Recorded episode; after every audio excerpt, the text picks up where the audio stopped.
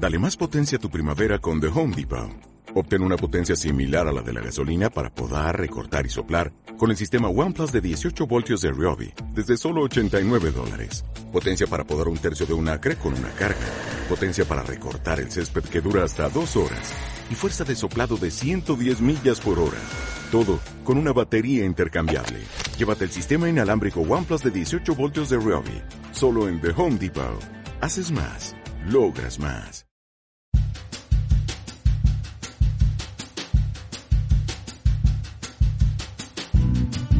Hola a todos, ¿qué tal estáis? Yo soy Laia y esto es ¿Quién te lo ha dicho?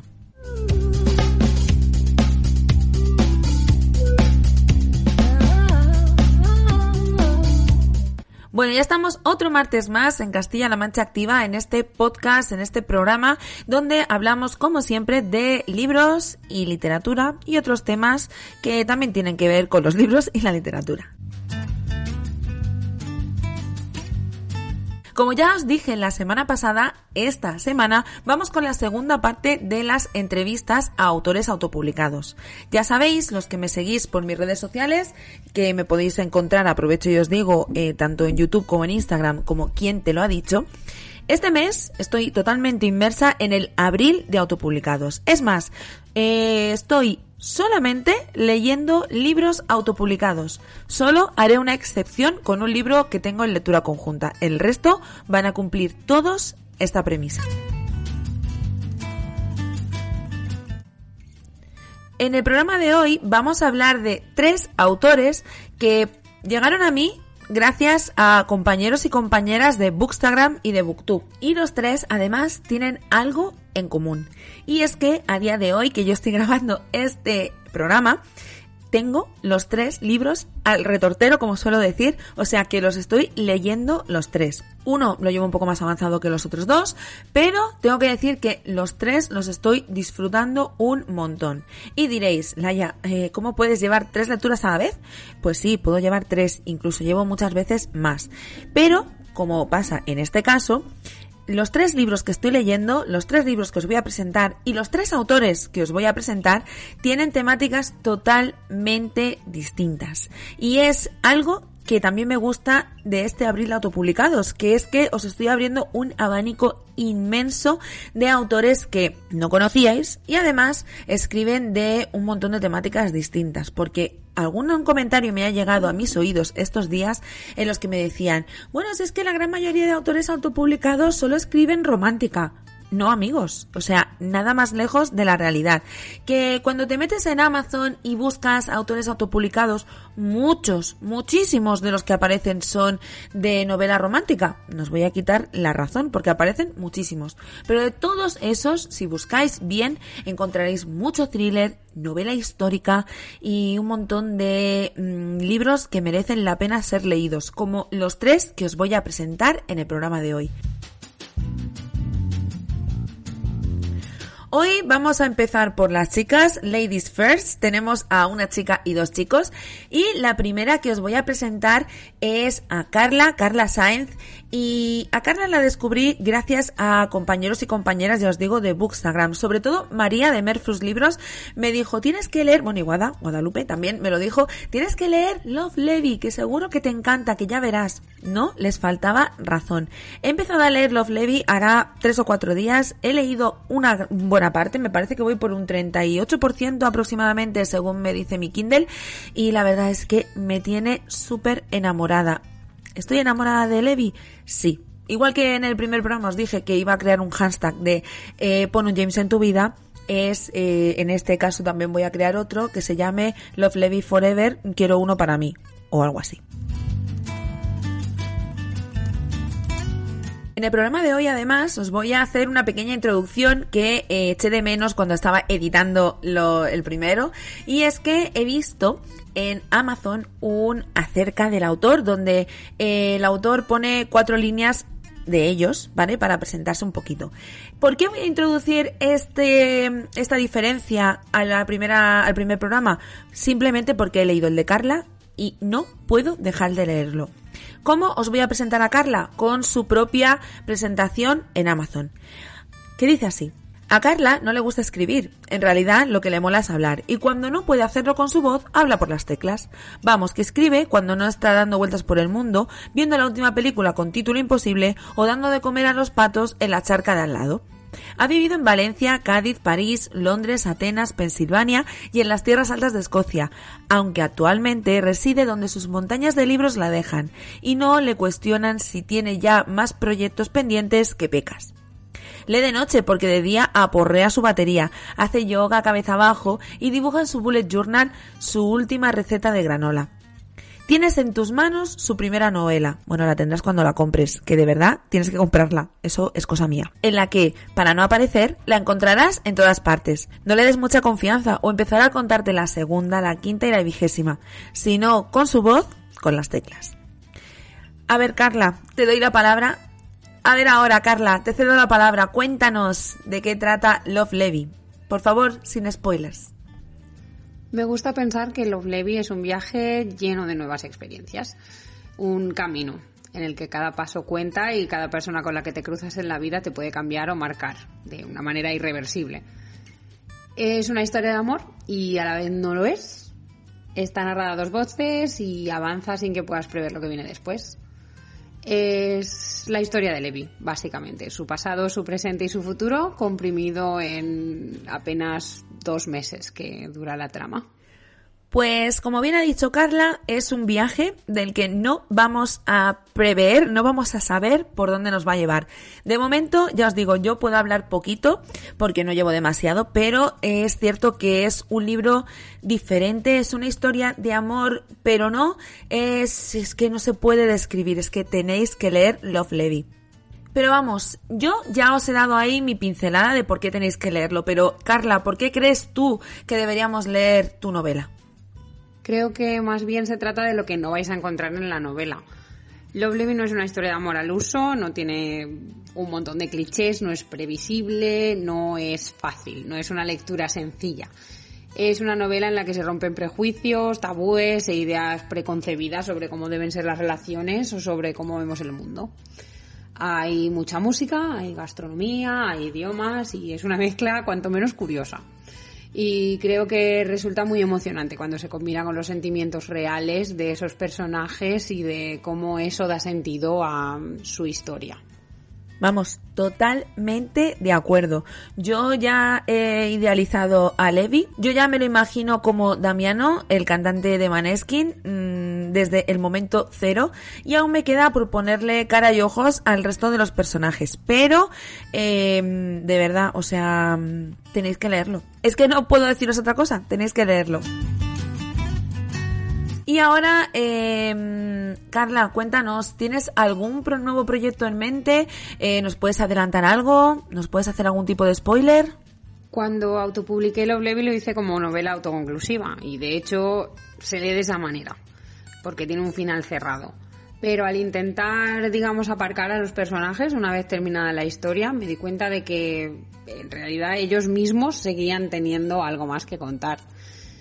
Me di un margen de unas cuantas páginas y mm, comencé una especie de segunda parte, aunque no es así exactamente, ya lo iréis viendo. Pero cuando vi que funcionaba decidí continuar. Eh, y en estos momentos estoy en proceso de escribir No te odio, que es como se va a llamar, y será la segunda parte de una biología junto con Love Levy. Bueno, bueno, bueno, noticias frescas que Love Levy va a tener segunda parte, o sea, gracias. Carla, gracias, porque eh, yo todavía no lo he acabado y ya estoy pensando en el vacío existencial que va a dejar en mí cuando yo cierre ese libro y, y demás. Así que estoy deseando eh, seguir sabiendo que hay una segunda parte o que por lo menos estás cocinando una segunda parte. Y mm, Ahora, cambiando un poco de tercio, eh, ¿me podrías decir con qué te quedas de esa experiencia de autopublicarte, de lo que viene siendo Booktube, Bookstagram, etcétera, etcétera? Me quedo con que gracias a compartir mi historia con los lectores he conocido las suyas. Eso es lo más bonito. Eh, la ventaja de las redes sociales para gente como nosotros que comenzamos en este mundillo es el contacto directo con los lectores. Y lo más bonito de todo es que hay personas que leen mi novela y me escriben para contarme pues que un personaje les recuerda a un familiar suyo o que se sienten identificados con alguna experiencia de las que se narran en el libro o que tienen en casa algo que les recuerda el libro o que eh, piensan en mis personajes como si fueran personas reales. Muchas veces me, me escriben para decirme, pues mira, eh, con tal personaje conectado de esta manera porque me siento muy identificada, ¿no? Eh, o muy identificado. Muchos de esos personajes son reales y para mí también es súper bonito mm, poder ofrecer ese pequeño homenaje a esas personas especiales que yo también me he encontrado en mi propio camino. Y aunque esto se acabase aquí ahora mismo, me llevaría a verdaderos amigos que he hecho eh, durante esta experiencia. Pues eh, me quedo con eso, con amigos, amigos que has hecho con esta experiencia. Y también me quedo con la parte de que la gente te escriba, te, se ponga en contacto contigo para decirte cosas bonitas porque es que las merece. Eh, yo fui una de las pesadas que nada más empezar ya le escribí diciéndole que yo ya me imaginaba a Damiano como Levi. Así que nos quedamos con eso, la parte bonita de esto. Y ya por acabar, Carla, ¿qué consejo darías a toda esa gente que está escribiendo o que quiere lanzarse a hacerlo? Cuéntanos. No soy quien para dar consejos, pero bueno, hablo desde mi propia experiencia y de algunas cosas que me han servido a mí. Yo creo que hay que tomarse la escritura como si fuera un trabajo real. Sé que es difícil porque no todos disponemos del tiempo y del dinero que es necesario para invertir en lo que, bueno, al fin y al cabo es un sueño y no una opción profesional rentable en la mayoría de los casos. Pero creo que es necesario tomárselo con un, como un verdadero profesional para poder ofrecer un trabajo de calidad del que podamos estar orgullosos. Y revisar, releer, corregir la obra 80 veces es parte del proceso. Si tú mismo te saltas esos pasos a la hora de autopublicar, pues yo creo que pierdes un poco toda la credibilidad por el camino, ¿no? Eh, la obra no está completa cuando la has pasado de tu mente al manuscrito. Yo tengo la suerte de disfrutar muchísimo de esta parte del trabajo porque tengo un corrector de estilo que es maravilloso, con el que trabajo para las revisiones y me encanta aprender todo lo posible de ese proceso de corrección. Entiendo que para otras personas puede ser más aburrido o más tedioso, pero es que es necesario.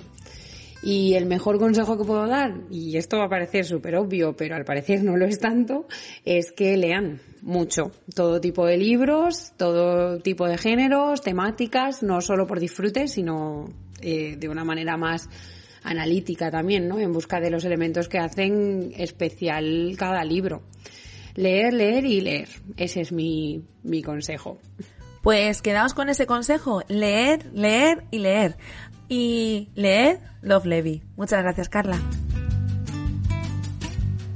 Y vamos con el segundo escritor, con Jordi Catalán, que es un compañero barcelonés afincado en la ciudad de Sabadell, ahí cerquita de donde viven mis papis.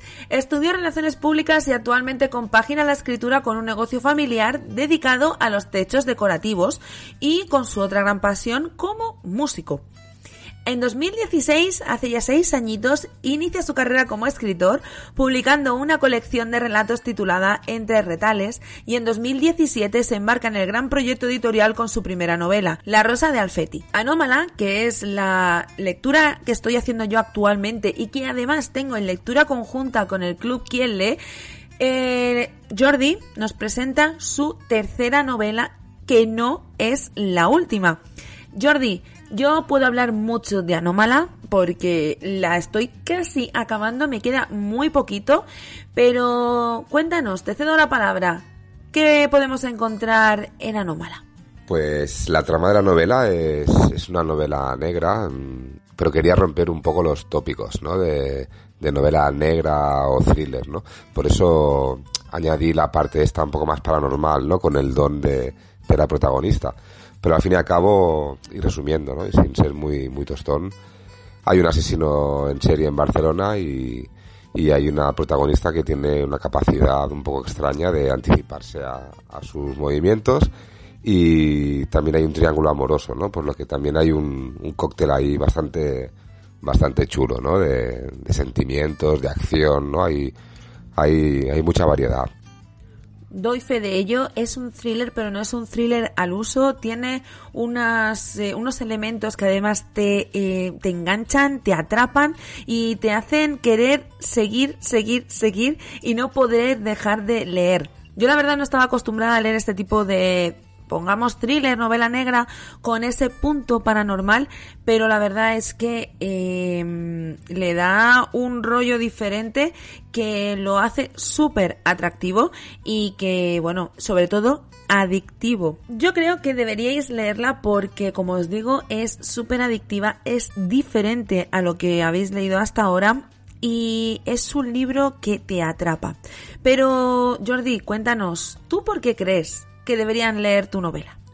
Pues la verdad no, no tenía muy claro cuál iba a ser la acogida de, de, Magda, ¿no? Una persona tan peculiar, pero visto lo visto, la crítica que está teniendo, con más de 500 valoraciones en Amazon, con una media altísima y 100 en Goodreads y bueno, en diferentes plataformas, creo que se debería leer Anómala básicamente por, por conocer a, a la protagonista, ¿no? Que es una persona muy peculiar, que al final como que siempre me, me, pasa lo mismo, ¿no? Con todas las críticas. Cuesta un pelín al principio, pero luego acaba, se acaban enamorando de ella y, y añorándola, ¿no? Cuando se termina el libro. Creo que ya es el gran pilar de la novela. Pero a, pesar de todo esto, hay mucha acción, hay giros inesperados, hay un final de infarto, hay, se sufre con ella también creo que, que, vale la pena, ¿no? Y al menos intentar probarlo y, y, a ver si os engancha. Pero la crítica está siendo de cine. Pues no puedo estar más de acuerdo contigo, Jordi. El pilar fundamental de Anómala es Magda, que es un personaje que la verdad es eh, especial, espectacular, me atrevería también a decir. Y en este caso, que no lo he contado antes, yo estoy leyendo Anómala porque eh, Andrés Oyer, al cual entrevisté en el primer programa, que si os perdisteis sabéis que podéis rescatarlo de los eh, podcasts que están colgados tanto en iBox como Spotify del perfil de Castilla-La Mancha Activa o en mi canal de YouTube también encontraréis la entrevista colgada. Pero gracias a Andrés yo me decidí a leer Anómala y me animé además a, a, proponerle a Jordi el hacer la lectura conjunta del club de lectura y bueno, están todas encantadas. Así que si todavía no estáis seguros de si leer Anómala, pasaos por mi club de lectura que os darán unas cuantas razones y además también podéis pasaros por las valoraciones de Amazon que como el autor bien ha dicho, tiene muchas y muy buenas.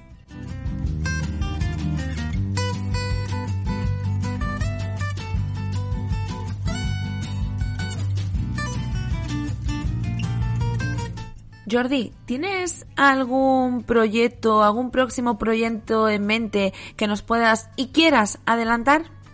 Pues sí, eh, recientemente acabo de publicar El símbolo Malin, mi nueva novela, y ahora está en preventa, pero en breve ya saldrá en librerías.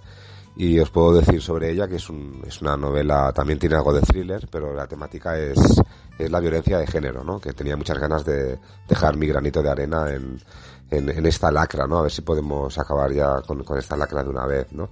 Y me apetecía mucho escribir sobre esa temática y ahí, ahí lo dejo, ¿no? Es, es un mensaje que me encantaría que, que se corriera la voz y se transmitiera de unos a otros porque creo que va a sorprender. Mientras Jordi me estaba contestando a esta pregunta, yo mientras he estado buscando por Google un poquito sobre eh, la sinopsis, sobre de qué trata el símbolo Malin, porque la verdad me ha dejado con la miel en los labios y tenía que eh, saber más. Os leo la sinopsis que he podido encontrar en su página web, que ya aprovecho y os digo que es www.jordicatalan.com. Sonia es una escritora de éxito que trata de superar una experiencia que la marcó profundamente. Samuel, un proyecto de actor metido en asuntos muy turbios. El destino les hará tropezar, haciendo surgir entre ellos una atracción tan intensa como tóxica. Dos historias paralelas donde inicio y fin conviven desde las primeras páginas harán evidente que todo desamor fue idilio en un principio. Pues no sé a vosotros, pero a mí me han entrado unas ganas tremendas de hacerme con este libro. Y como ya hablé con Jordi en su momento y ya queda grabado en la lectura conjunta que estamos haciendo, también en un futuro habrá lectura conjunta del símbolo Mali.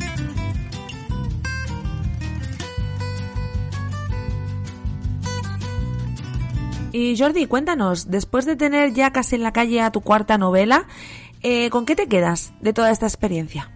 Pues a ver, es, con Anómala ya era mi tercer libro, ¿no? En la experiencia principal es la de que te lean, ¿no? Que te lean y que luego te digan que les ha gustado, que, que han estado muy enganchados, muy enganchados, que les ha costado irse a dormir, que, que están con falta de sueño. Todo esto está siendo una experiencia alucinante, ¿no? Y la crítica que tiene Anómala es, es que no, aún no me la acabo de creer, ¿no? Es, recibo a diario mensajes por todos lados, mail, WhatsApp, Telegram, por Instagram, Facebook, de gente que, que, a veces ni me conoce de nada, que les han recomendado y esta es la mejor experiencia, ¿no? El, el compartir una historia y que, y que al final sea tan agradecido, ¿no? Pues Jordi, yo solo te puedo decir que créetelo, porque la verdad la novela es una pasada, es una maravilla, y no es para menos porque tengo que decir además que Jordi está nominado a bestseller en los premios Caligrama. Anómala ha sido seleccionada entre 500 obras como aspirante a llevarse el galardón que otorga la entidad. Es un enorme reconocimiento por el esfuerzo, pero sobre todo por la pasión que Jordi siente por ese oficio. Eh, desde aquí toda la suerte del mundo. Eh, esperemos que pueda ser eh, al final el ganador de este best seller en los premios Caligrama. Y ya estaremos todos contigo mandando toda la fuerza. Y esperamos que bueno que sea este el primero de muchos premios porque la verdad te lo mereces. Y ya por último Jordi para acabar eh, algún consejo que quieras dar a todas esas personas que se quieren lanzar a escribir o que están escribiendo y están un poco eh, con miedo de lanzar su novela? Cuéntanos, ¿qué consejos les darías? Pues mi consejo, ¿no? Y sin querer tampoco sentar cátedra aquí, porque tampoco, a ver, llevo seis años en esto, es que escriban, ¿no? Y que pierdan los miedos, que al final el miedo no, no va a ningún lado y nos, nos priva de, de muchas cosas, ¿no? Si realmente te apetece escribir, ponte delante del ordenador, abre un Word o lo que quieras y, escribe. No tengas miedo. al final es todo, es todo más, más psicológico, ¿no? El, a mí me pasaba, ¿no? Cuando, antes de, de, hacer mi primera novela era el cómo empiezo, por dónde empiezo. Esto lo, lo único que hace es ralentizar el proceso y poner cargas que no, no sirven de nada, ¿no? Escribe, escribe mucho, lee a otros mm, para aprender léxico, para aprender ortotipográfico, pero sobre todo escribe y no tengas miedo a nada, porque es que nadie te va, nadie te va a decir lo que tienes que hacer, ¿no? O sea que realmente atrévete, disfrútalo y cuando lo hayas conseguido verás que es mega satisfactorio. Pues nada más que añadir, perded el miedo y lanzaos. No es consejo mío, consejo de Jordi. Ya solo me queda darle las gracias a Jordi. Muchas gracias por tu tiempo, por ya aprovecho y también te doy las gracias por participar tan activamente en la lectura conjunta porque la verdad estamos todos y todas súper, súper contentos eh, y nada, desearte muchísima suerte de cara a los premios Caligrama.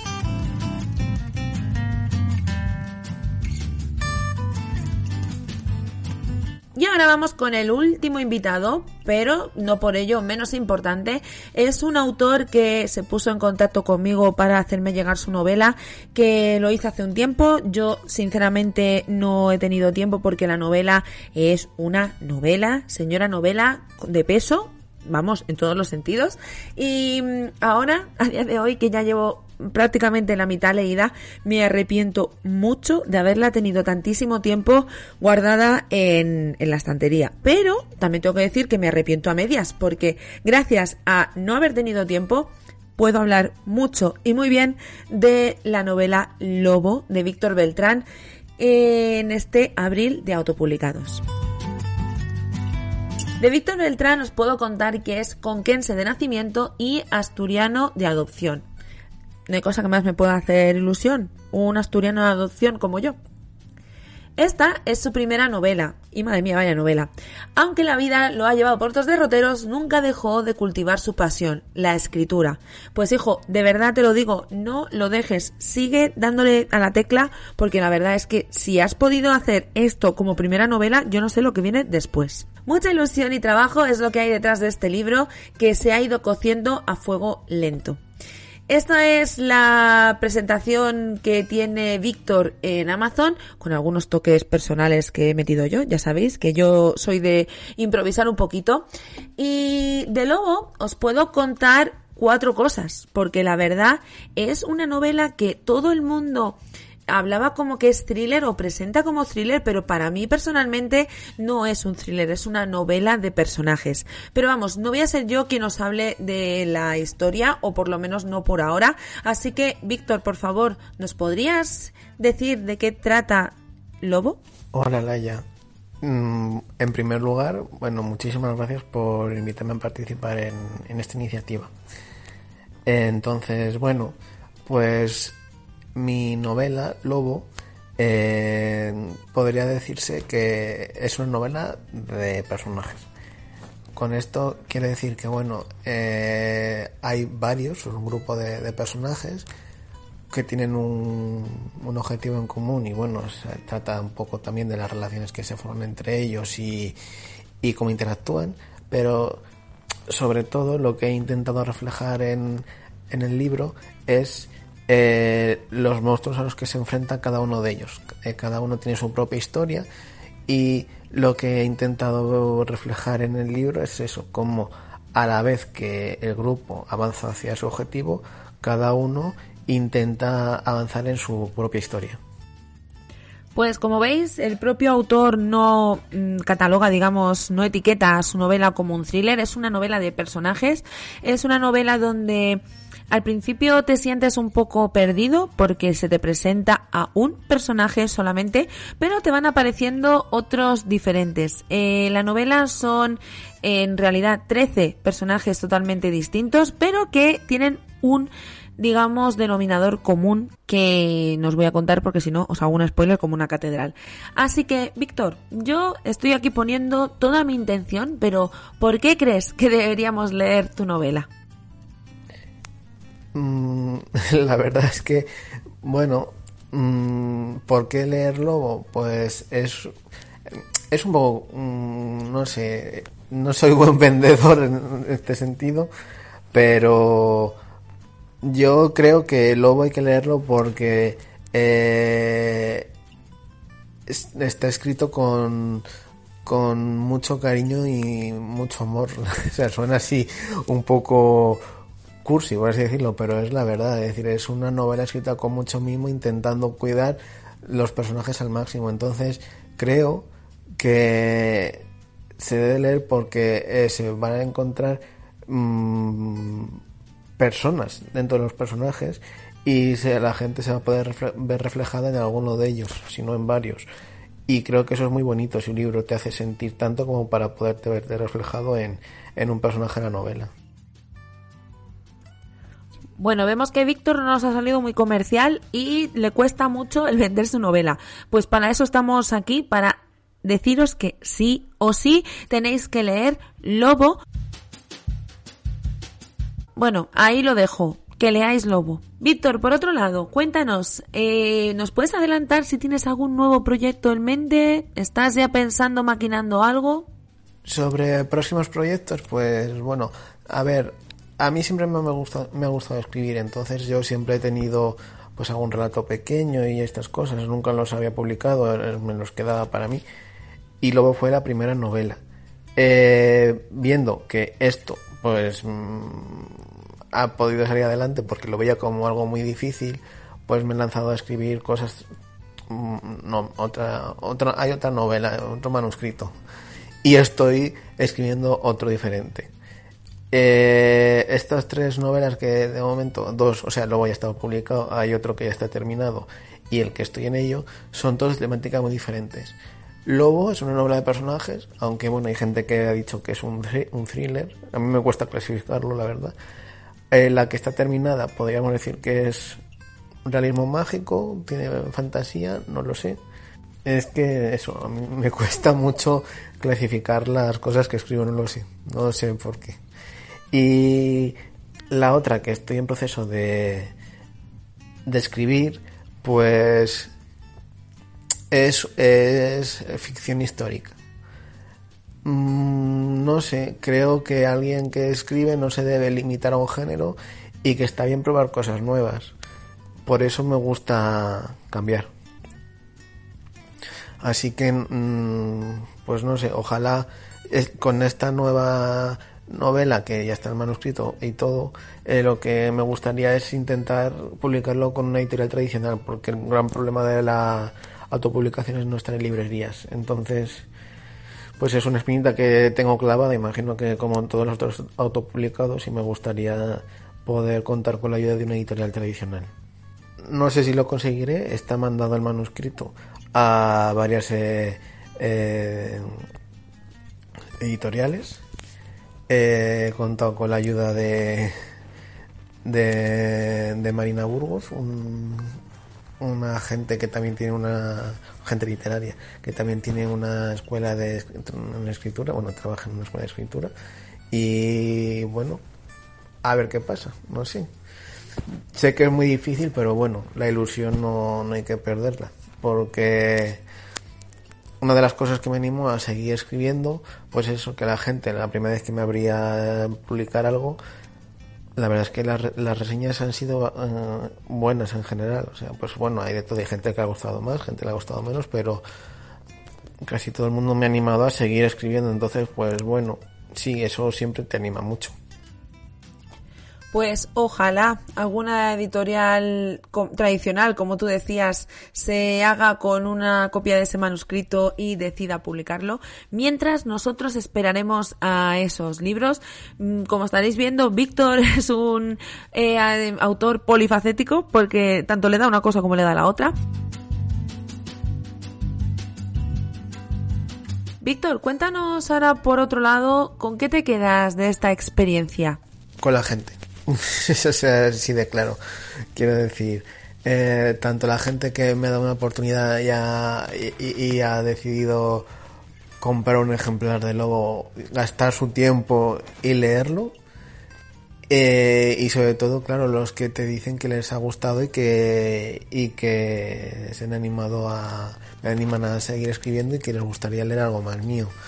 No sé, es muy raro, se me sigue haciendo muy raro el compartir algo que yo he escrito.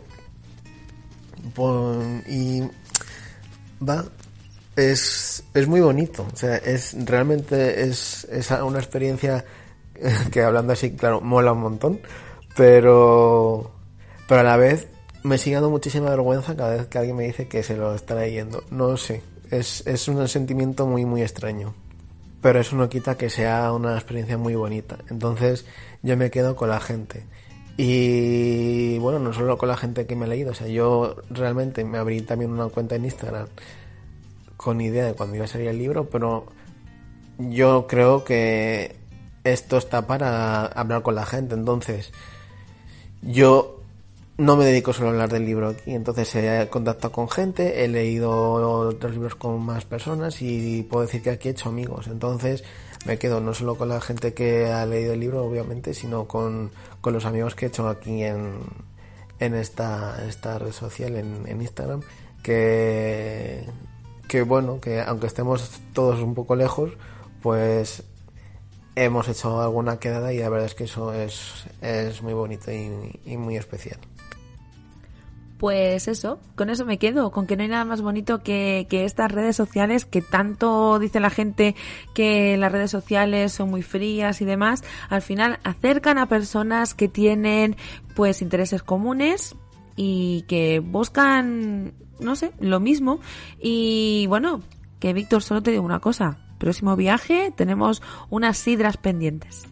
Y ya por último, ¿qué consejos darías a la gente que está escribiendo o que quiere lanzarse a hacerlo? Cuéntanos. Eh, a la gente que, se, que está animándose a escribir o que lo tiene en mente, les diría que adelante. Eh, es un mundo complicado entrar en el mundo editorial.